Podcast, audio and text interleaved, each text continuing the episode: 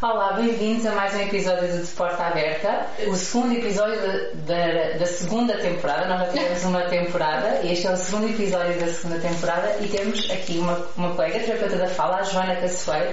Obrigada por teres uh, aceito obrigada. este desafio uh, e obrigada por vires partilhar a tua experiência um, sobre um tema que eu acho que às vezes assim ainda é, é novidade para muitas pessoas que ouvem o nome terapia da fala Sim, é, é, novidade que já tem uns bons anos. Uns bons mais de 20 anos. Mas ainda, acho que ainda continua a ser uma Ainda continua, ainda continua. Uh, a Joana trabalha no Hospital Dona Estefânia e na Maternidade Alfredo da Costa.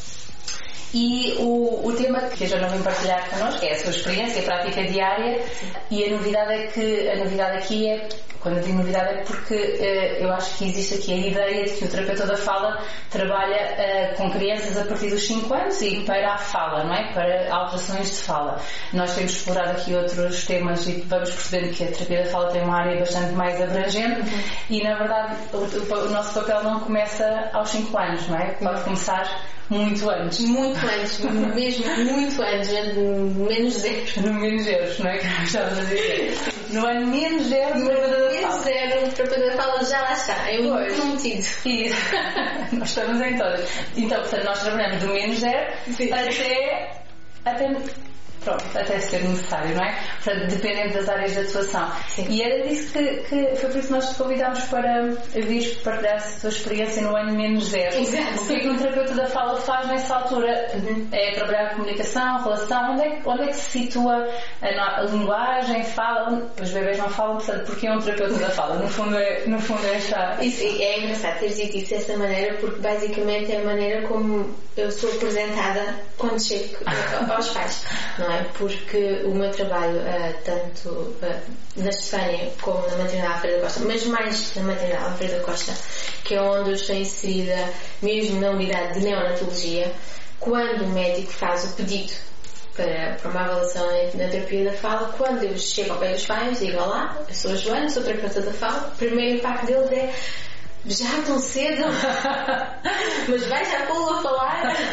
É logo assim o primeiro impacto. Mas já, já numa quase brincadeira, porque eles próprios percebem que, ok, não é para isto, e cada vez mais, e também porque depois, como eu estou lá é? no serviço, um, eles uh, uns por outros já percebem o que é que eu vou, o que é que eu vou lá, o que é que eu ando lá. Posso pegar um, um pouquinho nisso que nós partilhámos isso antes? Uhum. É, quando tu dizes eu já estou lá, tem sido assim alguns anos de investimento tu, ali no, no, serviço e na forma como tu estás na, nesse sim, sim, sim. Isto é uma luta já antes de eu ir uh, para, para, o centro hospitalar. Já era do, do, da minha colega que, que, que lá está, já eu já estou lá há 11 e a Ana Rega já lá está há mais uns quantos, muitos, de década uh, e tem sido uma luta dela em inserir cada vez a terapia da fala uh, no serviço.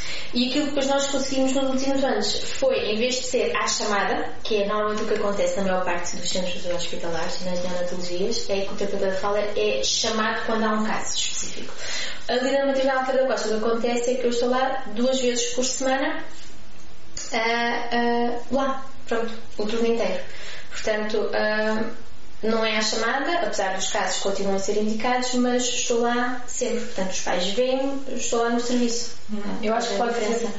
Ocorre-me perguntar-te então como é que quais são os procedimentos. Portanto, imagino que a, primeira, a tua primeira abordagem seja avaliar, não é? Sim. São avaliadas todas as to são avaliados todos os bebês que nascem? Provavelmente não, não, não é? Não, ainda não chegamos lá. Há de ser um objetivo. Ainda não chegamos lá. Não, as pessoas estão na neonatologia. Os bebês que nascem estão todos no puerpério e só alguns é que descem para a neonatologia. Porque é? nós temos, uh, temos rastreios auditivos, uhum. temos rastreios uh, Uh, temos, é isso que temos, não é? Temos, não temos o cardíaco já. Apoio, o cardíaco. O cardíaco também é na ciência, temos o auditivo. Mas não é isso que tu fazes, não é? Portanto, não, não, não, não é rastreio. Um, tem que vir sempre com um pedido. E neste caso é do pediatra.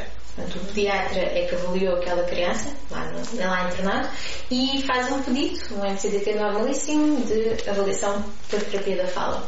A partir daí, o pedido chega quase de mal, mal para mão, porque eu estou lá, Uh, Chegam-nos aqui esta criança para avaliar. Automaticamente a primeira coisa que eu faço é dar uma vista de olhos. Processo. E depois vou ter com os pais. E que tipo de crianças, ou quando, que, que, tipo de crianças, ou quando é que os médicos têm necessidade de te encaminhar, quais são as dificuldades, quais são as questões que se colocam para tu avaliares? Para além daqueles quase óbvios, que são, pronto, bebês que nascem com, com sequelas, pronto, os neurológicos, factos complicados. Que podem ser com paralisias cerebrais, por exemplo. Que pode depois vir a ser Pois pronto, uhum. normalmente podem sim, mas uh, casos de um, hipotermias, uhum. um, quando o bebê nasce em anóxia, pronto, em que não está a respirar e está muito tempo sem respirar, uhum. desfaz o protocolo de hipotermia, que é baixar a temperatura do bebê. Normalmente esses bebês são bebês que quando estão clinicamente estáveis são depois pedidos à avaliação, uhum. à nossa avaliação. E estes são os óbvios, pronto. Um, aqueles que depois, quando chega ali uma certa idade estacional, é suposto começarem a comer por boca e a coisa não se desenrola, pronto, esses também.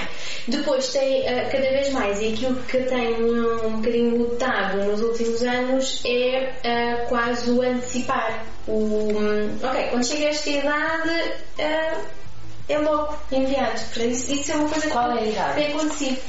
Agora, isso é um bocadinho. é assim, aquilo que está escrito é que a nossa intervenção uh, deva ser sempre por volta das 34 semanas gestacionais. Pronto, isto já definindo que é um bocado acho que toda a gente sabe, mas um prematuro é todo aquele que nasce abaixo das 37, não é? Uhum. Depois, dentro desses, já há várias escalas, há três escalas de prematuros, mas abaixo das 37 são prematuros.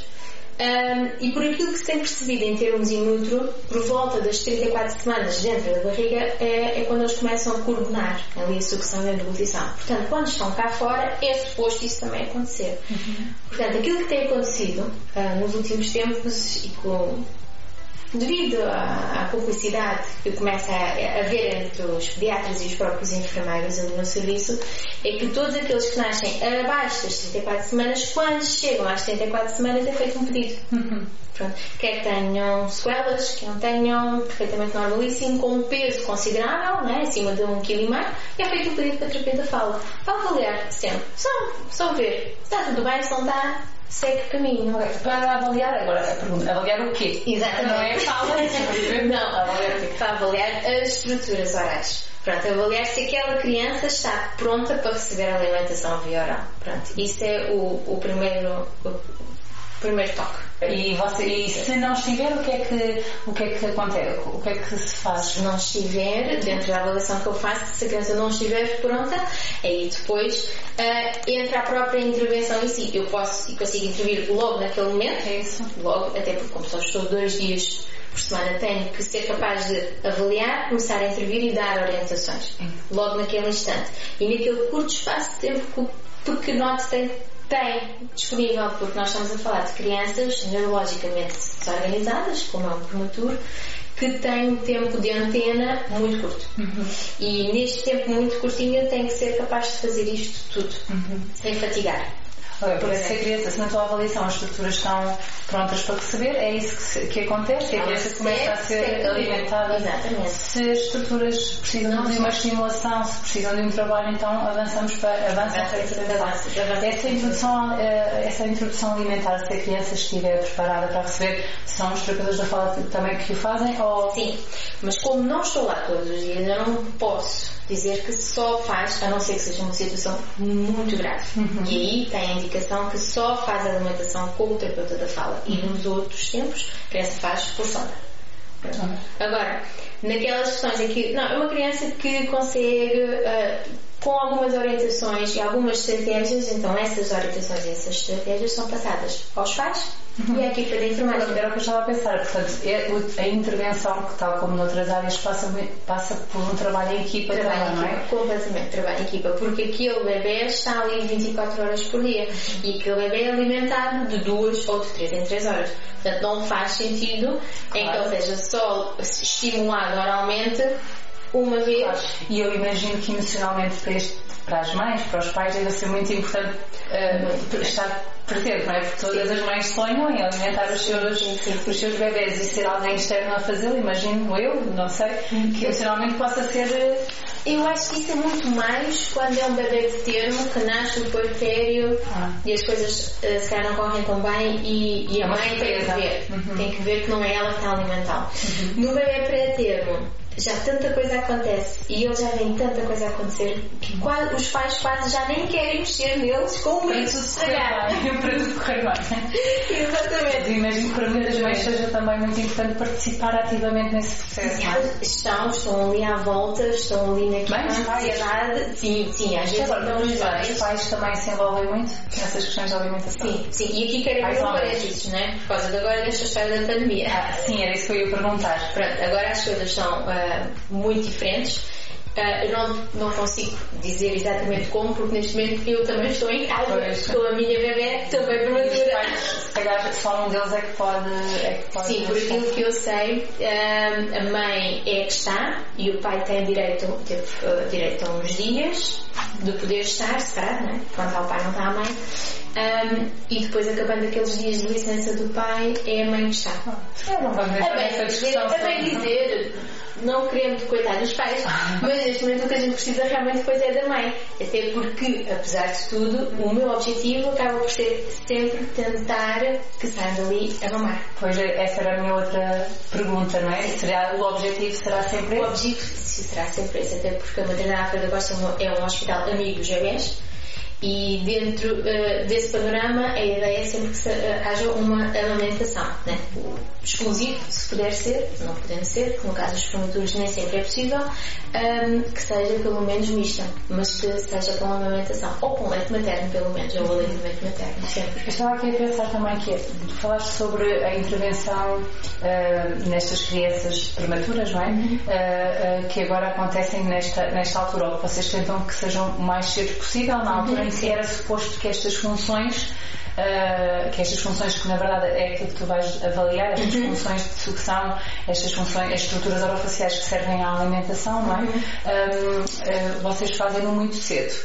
Provavelmente porque perceberam que isto tem consequências a longo prazo se não for feita nesta altura. Sim, sim. E, e então uh, queria te perguntar, ou seja, até para, para podermos pensar sobre isto, pais, mães, uh, médicos, que é, se eu não faço isto nesta altura, o que é que pode vir a acontecer de menos uh, positivo no desenvolvimento da, até da, da alimentação e, e quais são as consequências? não é? Aquilo que tenho visto também, ahm, porque até mesmo em termos de desenvolvimento in útero, as coisas até acontecem muito mais cedo. Ahm, e tem-se percebido que ali por volta das 32 semanas é quando realmente eles começam a, a sugar o líquido amniótico. E ah, os dedinhos, até começa a acontecer antes, mas ah, com mais afinco se percebe muito pelas é dentro desse tempo. E foi também uma coisa que na- nos últimos tempos tentei também ir introduzido com, com os médicos, os pediatras, é a chamada ainda antes, às 32 semanas, se ele estiver clinicamente estável. Para quê? Não para introduzir nada via oral, não, não é para introduzir alimento nenhum, mas para começar a intervenção precoce, que é cada vez mais aquilo que nós terapeutas da fala tentamos batalhar pela intervenção precoce. E isso já acontece nas outras áreas, fisioterapia já trabalha assim, terapia ocupacional já trabalha assim. Falta-nos nós. Começar antes, antes a dar orientações aos pais. Antes de instalar alguma coisa, é isso que Antes, nem sequer sabemos se aquela criança vai ter problemas em, em poder alimentar-se, se vai conseguir ou não vai conseguir. Não interessa. O que interessa é que naquele momento do, do desenvolvimento, se ela estivesse na barriga da mãe, ela estava a fazer aqueles comportamentos. Que ali numa incubadora cheia de fios com catéteres, provavelmente nem vai conseguir pôr as suas mãos à linha média, nem vai conseguir andar a mexer na boca, que é aquilo que faz. A barriga não tem contacto exterior, que é aquilo que existe na barriga, e não tem líquido para ir engolindo, que é aquilo que existe na barriga. Então, é pensar exatamente como os outros colegas, fisioterapia, terapia ocupacional, faz, que eles dão esse estímulo. Então, nós também temos que. Mas a minha pergunta é, porque se nós não dermos esse estímulo, que faz todo o sentido, o, o- quais são as consequências disso? A criança que não, não tem essas experiências, o que é que, tuas, o que, é que vocês percebem que acontece no seu desenvolvimento e no seu... Sim, e, está mais, e isso até está mais estudado. Aquilo que nós temos que se tem vindo a perceber é que tudo o que acontece nos primeiros mil dias do bebê vai depois transitar para o resto da infância e até a adolescência. E aqui já estamos a falar em questões de perturbações alimentares. E são crianças que, em termos sensoriais, do ponto de vista oral e também uh, em termos mesmo de mão, que, vão se, que vai ficar alterado. São crianças que não vão gostar de sentir, provavelmente não vão comer com tanto afinco como outras crianças, não vão gostar de sentir uh, as mãos. Não é? Não, não, querem mexer em nada. Não querem mexer em nada e às vezes não querem que nós toquemos nas mãos que é uma coisa que nós percebemos depois, não é? porque depois isto são crianças que, se mantiverem com algumas questões, elas transitam para o Hospital da Estefânia e aí depois acompanham-nos outra vez no serviço. A partir de. Já, já tem mais do que zero anos. Já tem mais. Se calhar alguns têm mesmo os zero meses porque fazem as 40 semanas já cá fora. Já depois da alta. Um, e depois o que percebemos é que realmente são crianças que não cá em cima as coisas nem sempre correm tão bem, não aceitam, por exemplo, a introdução de sólidos tão facilmente, não aceitam consistências diferentes, mesmo em termos de deglutição, são deglutições que nós chamamos de atípicas, uhum. podem ter algum atraso, com constantes engasgos. Uh, mastigação. Mastigação muito mole, muito lenta, com medo de sujar a língua, com medo de sujar os dentes a própria dentição depois também vai ter alterações e isto depois, talvez sabemos que o órgão, como é o mesmo, a fala vai toda atrás. E isto depois eh, começa a evoluir, evoluir lá na ponta do iceberg. Estas são as consequências e por isso a importância do trabalho nesta altura. Era, era, acho que era isso que eu, queria, que eu queria aqui também deixar bem claro, assim, para finalizarmos o nosso uhum. episódio, que eu acho que ficou bem, bem claro, o papel e a pertinência de ter um terapeuta da fala a trabalhar na maternidade, assim, a avaliar o mais precocemente possível, uhum. mesmo uh, percebo que, que, mesmo quando uh, não existe assim um, uma preocupação uh, sim, sim, maior, não é? só orientações, estratégias daquilo podem, os pais, os próprios pais podem fazer brincadeiras nas mãos, brincadeiras no peito, politicamente estáveis, claro, uh, mas são coisas todas que é possível fazer ainda antes de pensar em começar a comer por boca, mas que é já uma construção daquilo que vai ser. Futuro. Que é aquela construção que não acontece nestas crianças da vida. Exatamente, pensamos que era o que era suposto acontecer dentro da barriga e que não acontece depois estão cá fora. Obrigada, Joana. Obrigada por participar, teres aceito este desafio e teres uh, sido tão esclarecedora nesta, nesta área. Fica com mais perguntas. Ok, fica para a próxima. Adeus, até ao próximo episódio. Obrigada por nos estarem a acompanhar.